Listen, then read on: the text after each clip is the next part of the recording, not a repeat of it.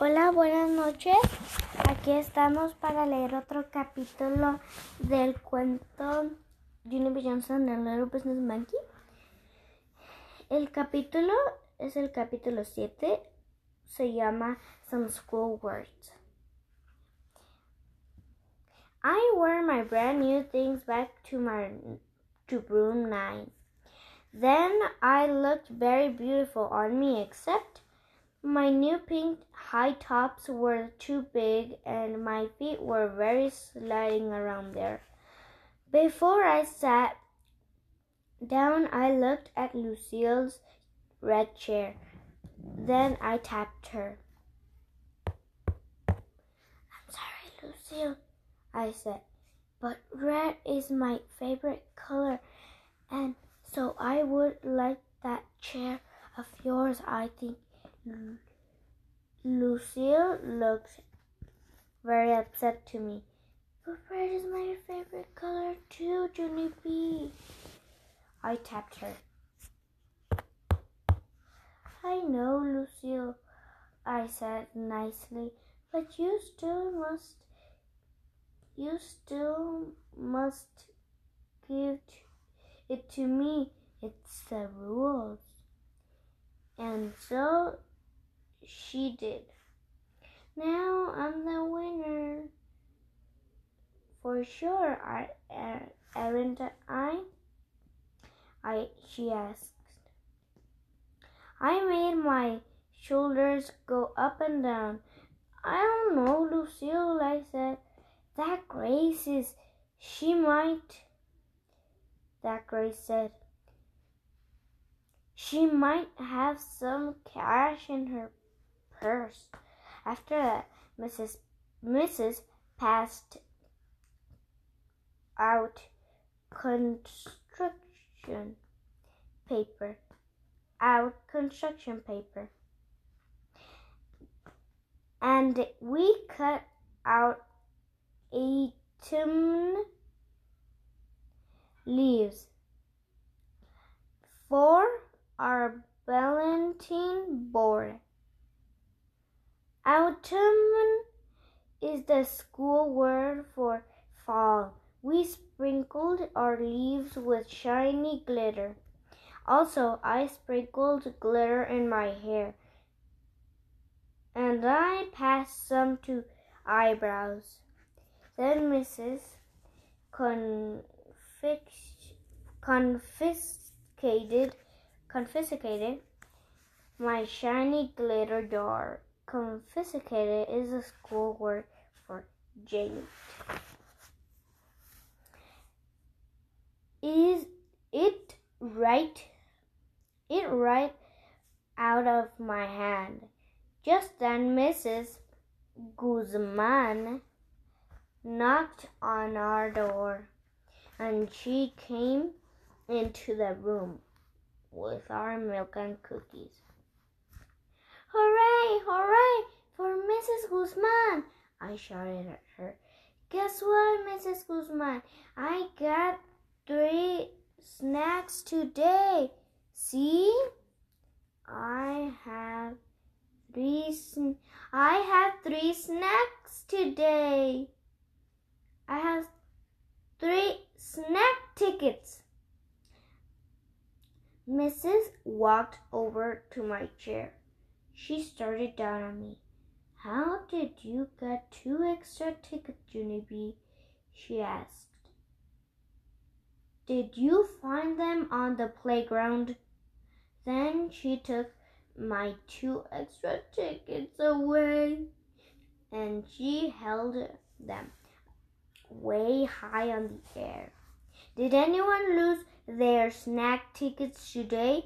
She said to the class. No, I hollered. Those are my tickets. Lucille Grace gave them to me. Mrs. Rice's her eyebrows. Mrs. raised her er, eyebrows. Lucille, did you give Junie Jones your snack ticket today? she asked. Yes, said Lucille. That's because she made me. No, I did not you dumb Lucille. I said. I did not make you. Mrs. said, Be quiet. Be quiet. To me, she folded her arms. Grace, did you give your snack ticket to Junie B. Jones too? Then that Grace started to cry because she thought she was in trouble. Mrs. tapped her foot. Please come get get your snack ticket, Grace, she said. And so then that Grace walked to me to my table in just her socks. Mrs. and Mrs. She made squinty eyes at her feet. Where are your shoes, Grace? she asked.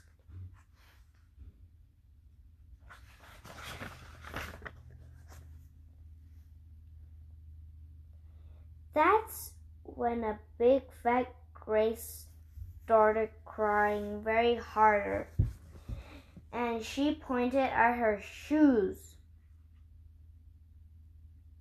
Mrs. peeped under my table. Junie Jones, she hollered. Why you why are you wearing Grace's shoes? Mrs. sounded dangerous because I said kinda of scared. Because I said kind of scared. Because why? said Mrs. Because it's the rules, I explained. Then Mrs. bended down very close to my ear. What rules? The rules for who gets to be first. The first one to get my monkey brother, I said. Mrs. rolled her eyes way back on her head. Put your own shoes back on. And come with me, young lady, she said. When me and her walked out of the out and walked into the hall together, and she made me tell her what. What happened in the playground. After that, I had to give Lucille back the locket and the sweater with the Scooty dog on it. And I had to give Grace back the real genie fake ring from cereal. Then Mrs. wrote a note and she said for for me to take it to the office, the office where the boss of the school lives. He lives. His name is Principal. Yes, but I don't think I would like to go down there today, I said, or else my mother might get mad at me. Mrs. tapped her foot then she took hold of my hand. Let's go, young lady. March. She said, and so then me and her marched that into the office. March is the school word to pulled me way too fast. Bueno, ya llegamos al, al episodio 8, al capítulo 8. Ahora, mañana les cuento el otro. Bye. Hola, buenas noches. Hoy les, voy, hoy les voy a contar el capítulo 8 de Junie B. Johnson, The Little Business Monkey, que se llama Me and a and Principal. The school office is a scary place. It has loud ringing phones and tipping lady who is a stranger and a rough chair where bad kids sit. Mrs. plopped me in a blue one. Wait here, she said. Yeah, only I'm not bad, I whispered to just myself.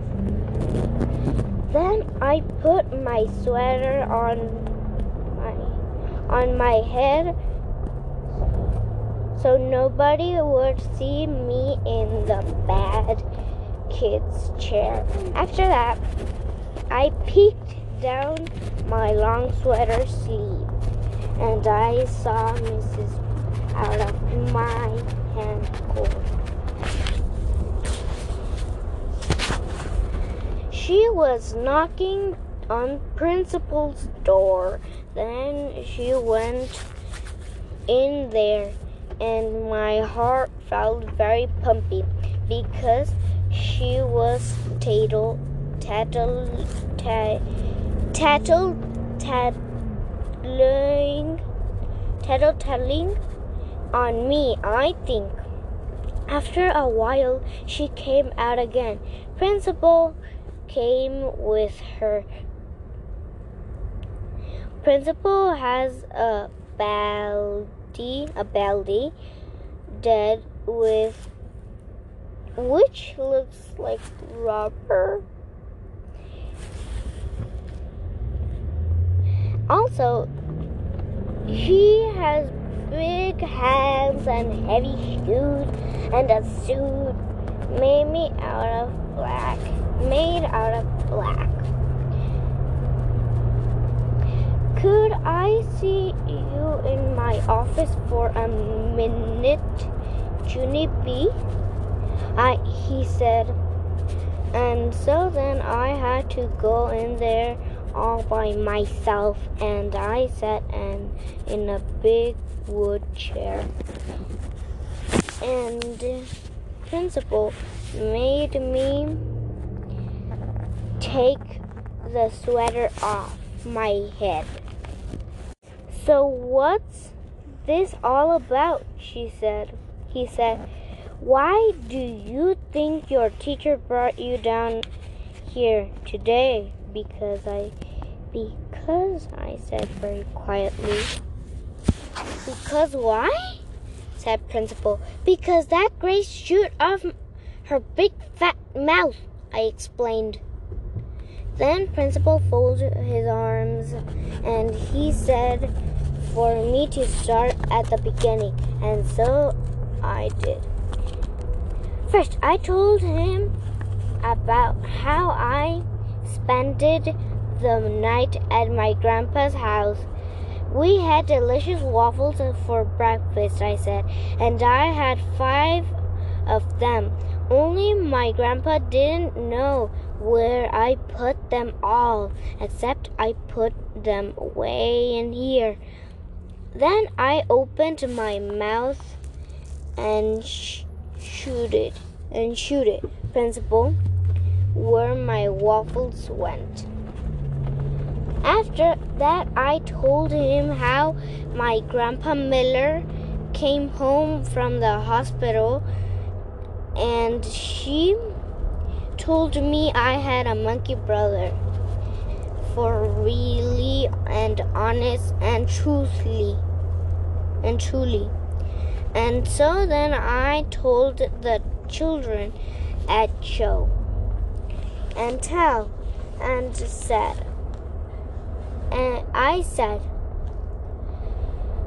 and at recess Lucille and that Grace started giving me lots of pretty stuff because they wanted to be first to see him. Except too bad for me, I said, because when I we came inside, Mrs. found out about the snack tickets. And then that dumb Grace shoot her shoot shut off her big mouth about her shoes.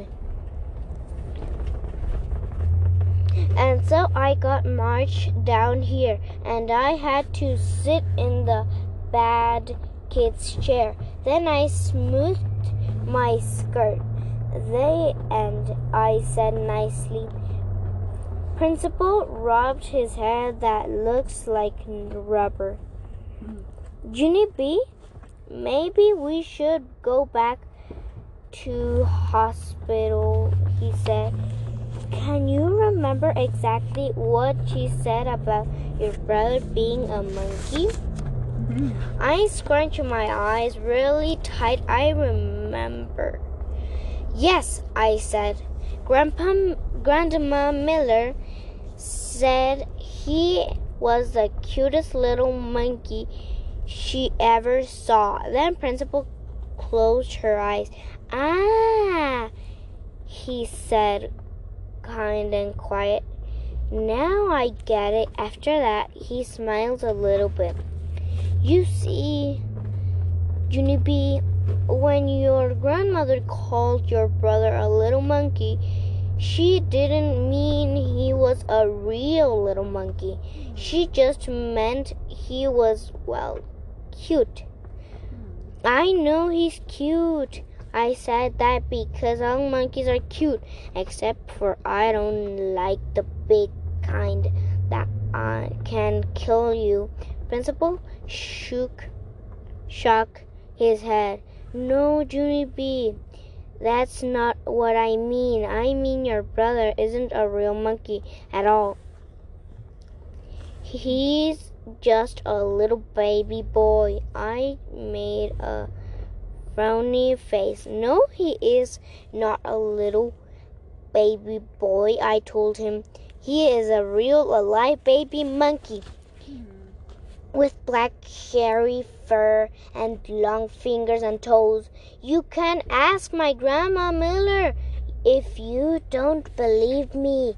and so guess what the principal what principal did then? He called her. What's that's what he called Grandma Miller right on her on the phone.